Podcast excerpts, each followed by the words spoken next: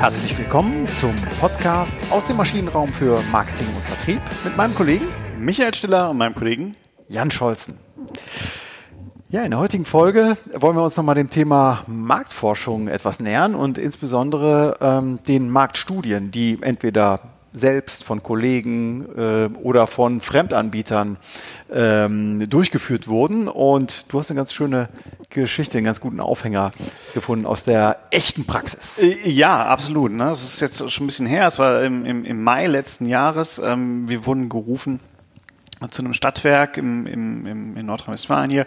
Und die hatten das Thema, dass sie ein äh, Produktportfolio erneuern wollten. Sie wollten ihren Vertrieb expandieren. Und wir haben halt für, für dieses Stadtwerk gearbeitet und haben so in diesen Vorbesprechungen uns überlegt, wo könnte es denn hingehen. Und ähm, aus, von unserer Seite aus fiel das Wort Ökostrom nicht. Mhm. Ähm, was äh, dann den Kunden extrem irritiert hat, weil er sagte, aber Herr Stiller, schauen Sie mal hier. Ähm, ich habe hier eine Studie, die sagt, die meisten Kunden wollen Ökostrom. Und das hat mich total irritiert, äh, weil ich aus meiner äh, Erfahrung mit den anderen Kunden, die wir so haben, da ist bei keinem Kunden ist das Ökostromprodukt der Topseller gewesen. Und das hat mich dann dazu gebracht, diese Studie wirklich mal genauer zu durchleuchten, weil ich ja weiß, äh, dass es da Verzerrungen durchaus mal geben kann. Also das Ergebnis war, stand da schwarz auf weiß, die meisten der Kunden wollen Ökostrom und äh, wir mussten dann da reingehen und deswegen haben wir dann diese Studie oder habe ich die Studie dann zerlegt in ihr Einzelbestandteil und es war eine Studie über das Kaufverhalten von, von Strom, ähm, wo es zu dem, äh, die, die zum einen nur Verivox-Kunden befragt hat. Also mhm. es ging nur um Verivox-Kunden und dann habe ich mir gedacht, okay, das sind halt die Online-Kunden, aber warum gerade Online-Kunden? Das passte für mich dann auch wiederum nicht, weil die eigentlich für mich immer sehr preissensibel ja. waren. Also bin ich nochmal stärker reingegangen, habe mir dann diese Plattform angeschaut und habe dann festgestellt, dass von den billigsten Anbietern acht von diesen zehn, äh, die auf Platz, äh, also unter den Top 10 waren und die günstigsten Anbieter waren, die haben halt alle so ein, so ein Pseudo-Ökostrom, also das günstigste Label, was es zu der Zeit auf dem Markt gab für Ökostrom, aber die hatten alle Ökostrom.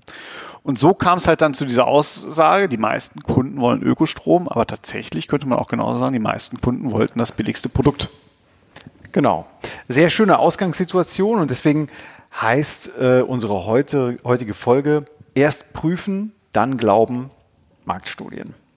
Genau. Ja, äh, wir wollen äh, heute mal so ein bisschen auffächern, was so die wichtigsten ja, äh, Bestandteile sind, äh, auf die man achten sollte, ähm, um eben keine Fehlschlüsse zu ziehen. Ja, das ist gerade bei vielen Menschen, die ich so treffe, besteht ja manchmal auch so eine richtige Gläubigkeit. Also man, es wird natürlich auch so aufgezogen. Also es gibt ja. den, das große Institut, äh, eine GfK sogar oder auch andere Institute.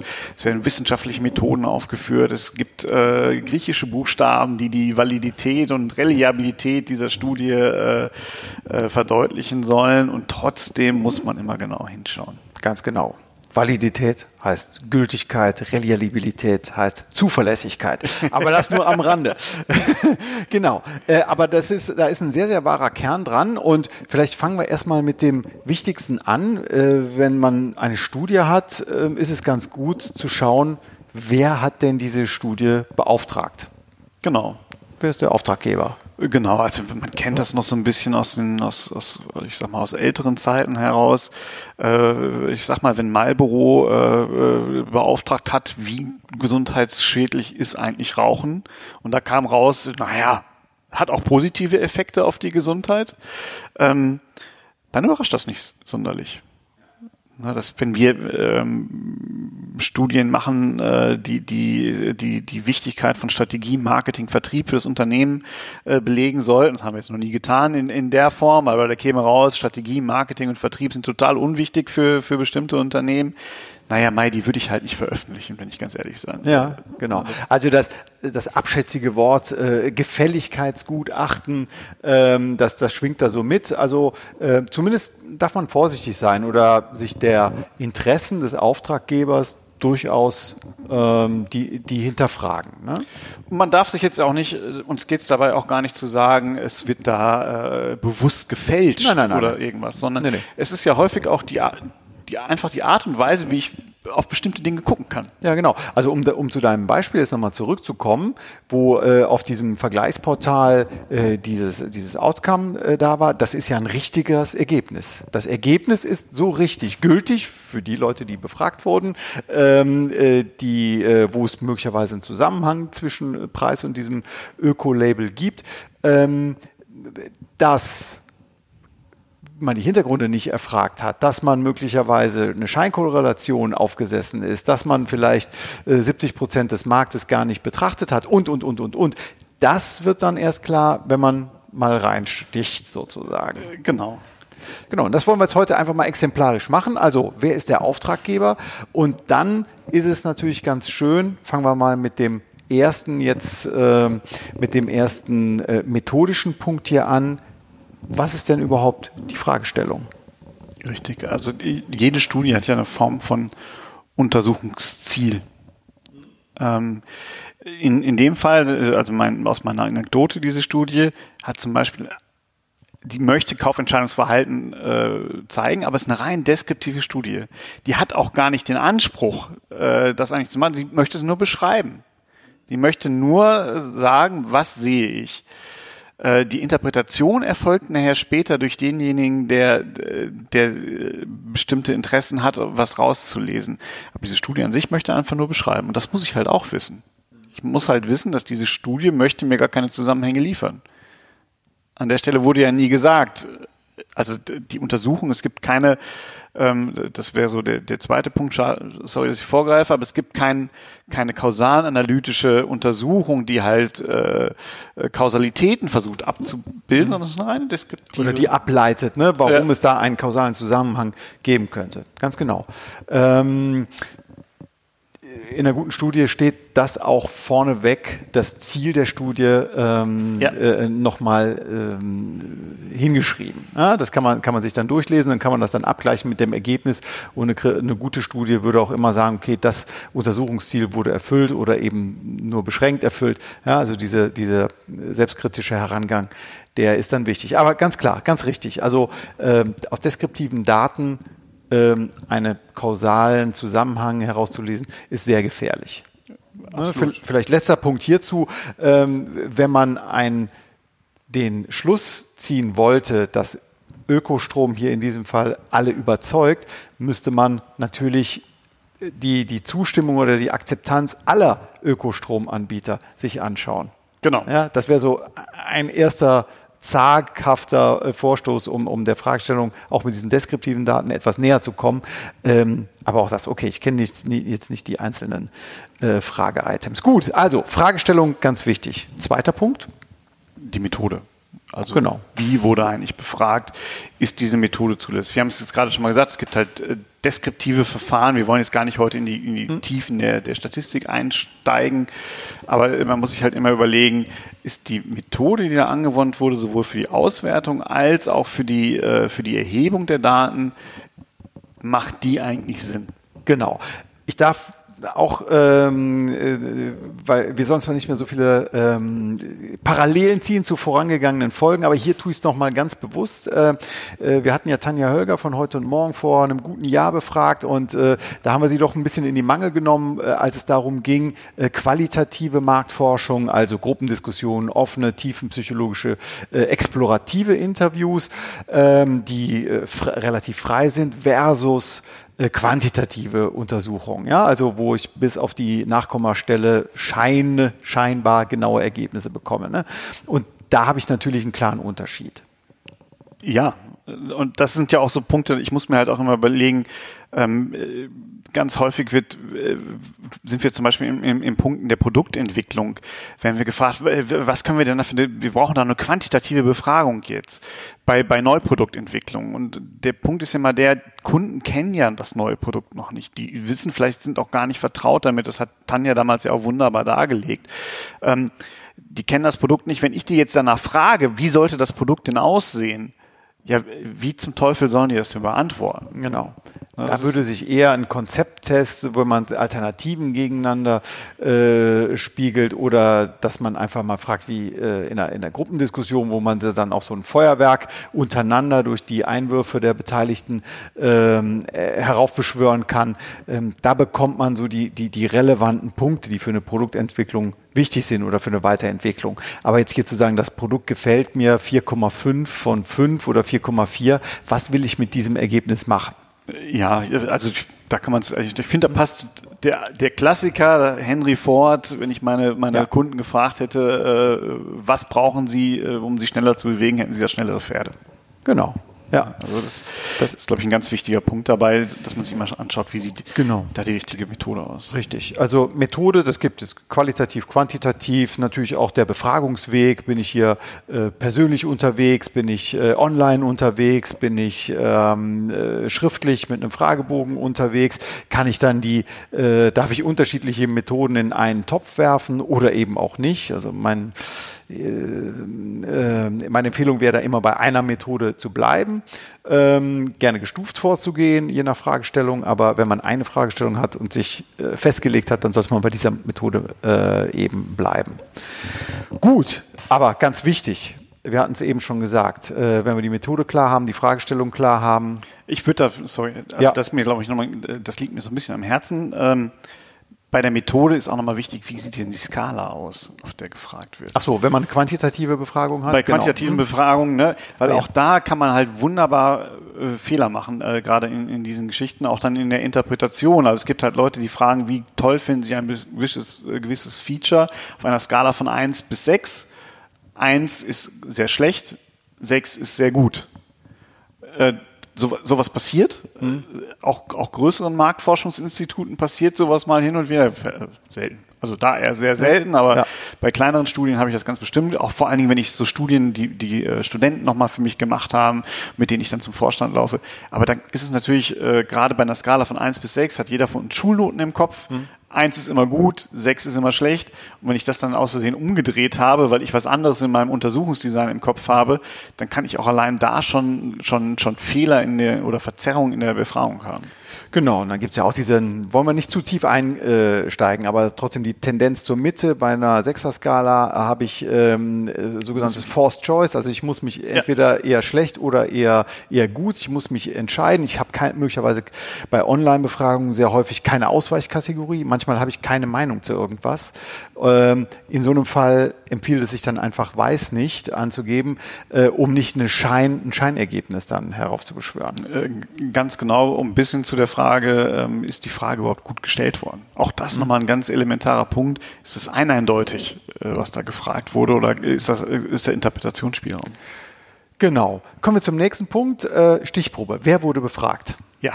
Ne? Ist das, äh, jetzt kommt dieses große Wort der Repräsentativität, der, ist das denn, das kommt immer, diese Frage kommt immer, bei jeder Studie, äh, da wachen ab, ja, ist das denn überhaupt repräsentativ?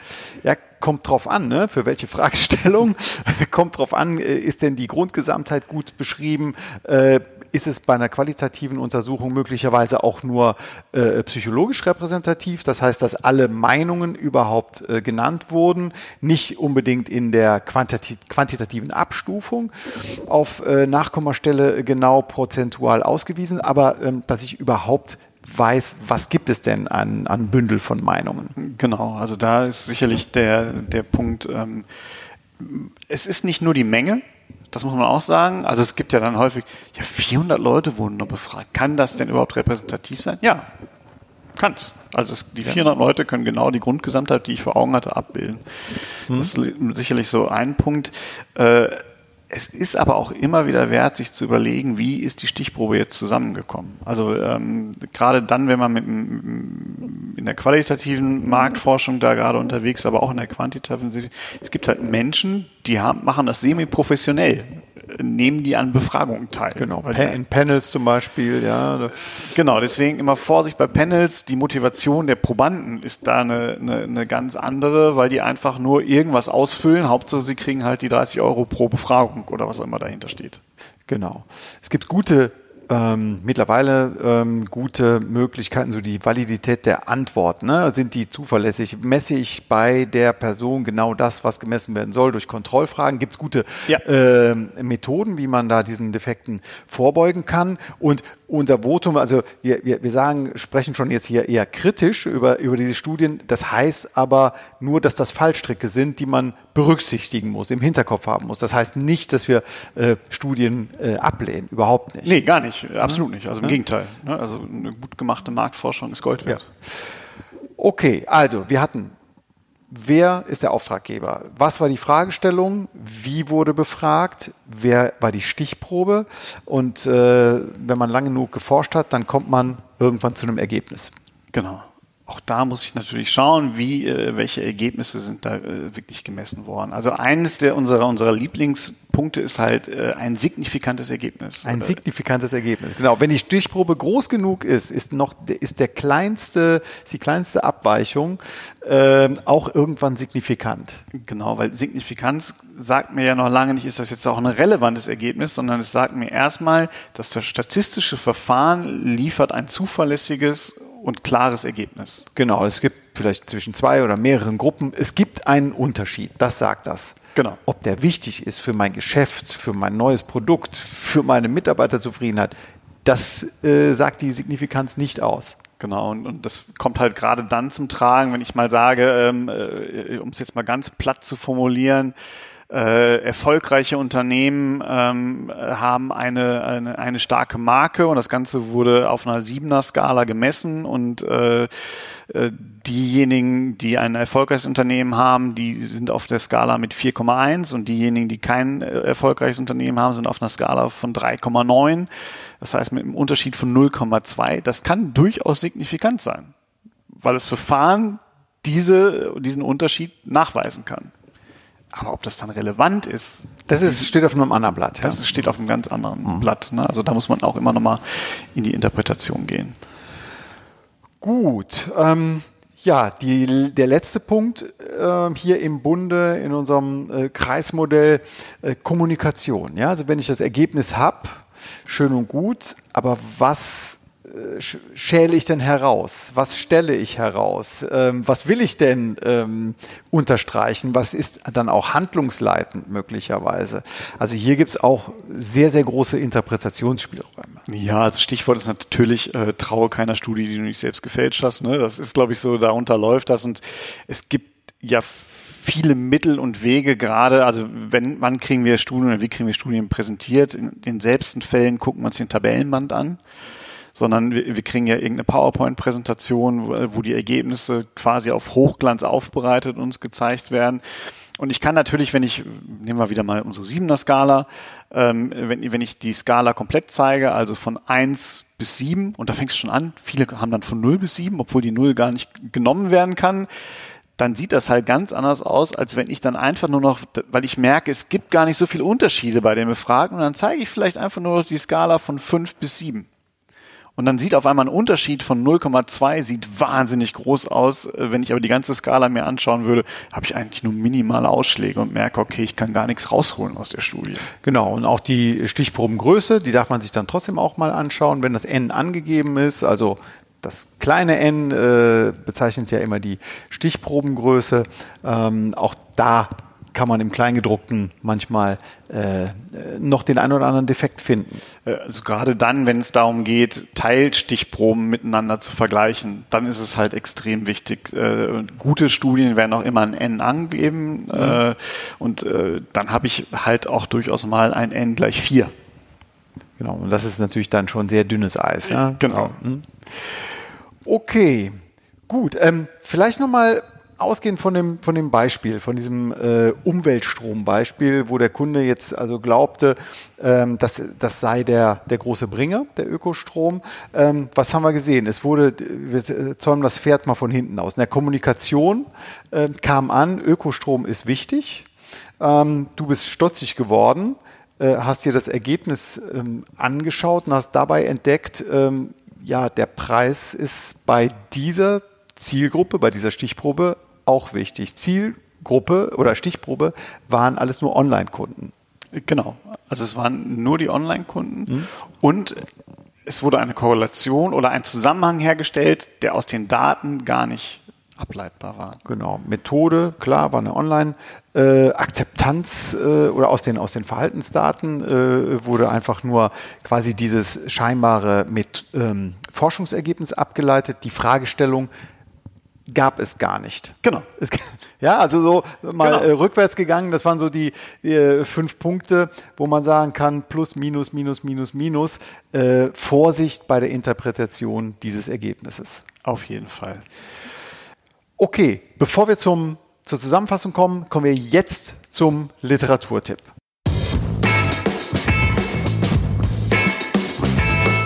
Ja, wir haben zwei ähm, Literaturtipps heute für Sie im Gepäck. Einmal ein sehr gut lesbarer äh, Artikel äh, oder ein Abschnitt im Buch Psychologie für die Wirtschaft von Autorin Lioba Wert. Ähm, erschienen im Spektrum Akademischer Verlag ähm, und ähm, das Ganze ist von 2004 jetzt schon in der äh, x-ten, ähm, äh, im x-ten Nachdruck.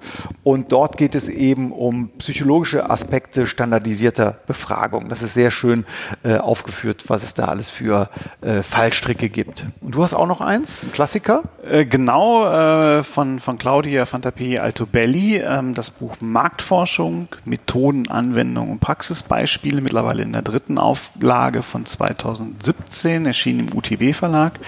Ähm, ein äh, gut lesbares Buch noch. Also es gibt mhm. wahnsinnig viel Literatur. Also wenn man in die Tiefe gehen will, äh, dann, dann kommt man da gut rein. Aber das gibt nochmal einen guten Überblick über welche Methoden gibt es eigentlich, äh, wie wird es angewandt und auch wo sind die Fallstricke. Genau. Auch eine, ein, wirklich ein Klassiker. Sehr gut. Prima. Ja, dann kommen wir jetzt zur Zusammenfassung ähm, unserer Folge. Erst prüfen, dann glauben. Marktstudien. Ähm, womit fängt es an, Micha? Das, äh, ich glaube, ein, ein wichtiger Punkt ist, man muss sich immer fragen, was war das eigentliche Ziel der Studie? Was sollte da untersucht werden? Genau. In unserem, in unserem Beispiel, es, es war keine kausalanalytische Untersuchung, es war eine reine Deskription. Äh, kausale Zusammenhänge konnte man daraus eigentlich gar nicht erstmal ableiten, sondern es ist eine reine Interpretationsfrage. Genau, also Kausalanalyse ist ja nun mal ein sehr äh, schwieriges Feld, kann das dann ja, werden, ja, ja. Äh, aber also einfach ein Zusammenhang, äh, Wirkung und Ursache, Ursache und Wirkung, ähm, das, ähm, das ist sicherlich ein, ein wichtiger Ausgangspunkt einer jeden Studie. Dann zweiter Punkt, ganz wichtig, wer war der Auftraggeber? Wer war der Auftraggeber? Gibt es eine Motivation? Hat er ein mhm. bestimmtes äh, Ergebnis schon, schon sich erhofft, was im Vorfeld äh, mhm. schon festgelegt wurde? Wer wurde überhaupt befragt? Ist die Zielgruppe oder bildet die Zielgruppe die Grundgesamtheit in irgendeiner Form ab? Genau. Ne, auch da wieder unser Beispiel, nur Online-Kunden wurden befragt, sind aber halt gar nicht so viele Online-Kunden, ist nur ein kleiner Ausschnitt aus der Grundgesamtheit. Richtig. Ähm, dann, was wurde eigentlich gefragt? Genau. Also war die, war die Stichprobe, also die, die, die Probanden waren überhaupt in der Lage, diese Frage äh, sinnvoll zu beantworten? Konnten die die Frage verstehen? Richtig. Und dann der letzte Punkt, der so ein bisschen hier unsere äh, Ergebnis und Kommunikation in, in äh, eine Klammer bringt. Wie sagst du immer so schön, der Kern des Kerns? Der Kern des Kerns, genau. Kann das Ergebnis überhaupt sein? Also dieser letzte Validitätscheck, diese Gültigkeit, kann das überhaupt sein? Wird eine nachvollziehbare, plausible Begründung geliefert? Genau. Ähm, und aus welchen Gründen das sein kann, umso besser. Ja, aber das ist nochmal so richtig die Nagelprobe des Ganzen, ähm, der Prüfstand, ähm, auf den diese Studie stets gehört, kann das Ergebnis stimmen. Ja. Prima. Dann haben wir es für dieses Mal. Äh, passen Sie auf bei den Studien, genau, schauen Sie genau hin. Und äh, ja, schreiben Sie uns gern, wo Sie gute oder weniger gute Erfahrungen gemacht haben, äh, an michael.maschinenraum-podcast.de oder an jan.maschinenraum-podcast.de. Wir freuen uns über Ihr Feedback weiterhin. Vielen Dank und äh, bis zum nächsten Mal. Bis zur nächsten Woche. Tschüss. Tschüss.